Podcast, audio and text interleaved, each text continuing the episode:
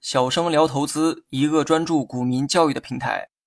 今天啊，咱们来讲一下系统性风险和非系统性风险。那么先说一个通知哈，不出意外的话，这一期内容呢将是风险教育篇的最后一期。今后呢，我们将进入到技术篇的教学。在这里啊，我希望大家能把风险教育篇给学扎实。很多人呢会觉得这个篇章的内容最不实用，而我的回答是：的确不实用，但是却最重要。大道理呢，我不想多说哈，懂的人都懂，不懂的人呢，吃了亏之后也自然会懂。废话不多说，讲正题。系统性风险呢，很多人啊应该都听过，没听过呢也没关系哈，以后呢肯定有机会听到，没准呢你还会遇到。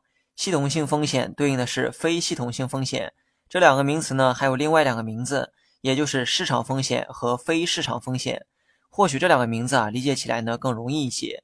无论风险是系统性的还是非系统性的，可以确定的是，风险对股市产生的影响必然是负面的。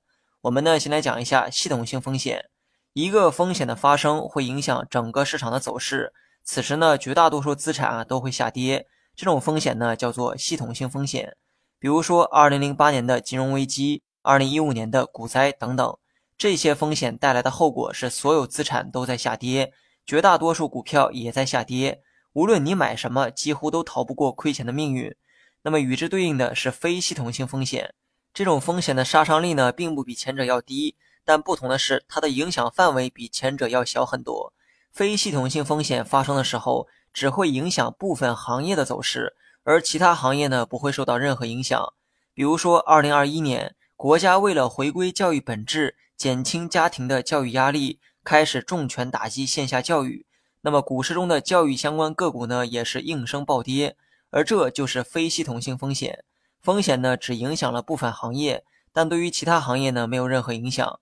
换句话说，非系统性风险影响范围是局部，而系统性风险影响范围是全部。这个是二者的根本区别。那既然都是风险哈。那这两种风险有没有办法提前预测呢？答案是有的，不过难度很高。我们呢以这个系统性风险为例，它的起因往往是政策风险、政治风险、利率风险等等等等。你如果想提前预测，就得有足够专业的宏观分析能力，而普通散户缺乏的正是这种能力。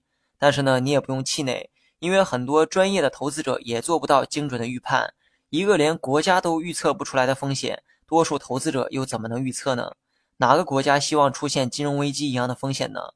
如果这一切都可以精准的预判，那风险又怎么会发生呢？所以呢，对于普通的散户来说，我认为啊，没有必要担心系统性的风险，因为这不仅是你担心的问题，更是这个国家在担心的问题。如果说风险真的发生了，那说明这不是凭你的能力能预测的东西。系统性风险啊，很难预测，非系统性的也同样如此。不过后者不用预测也可以做到提前的防范，方法呢就是分散投资，也就是我们常说的多买几只股票，不要孤注一掷。另外呢，分散不代表股票要分散，而是指行业要分散。比如说我看好家电行业的股票，于是呢分散投资买了十只家电股，这个呢不叫分散投资哈。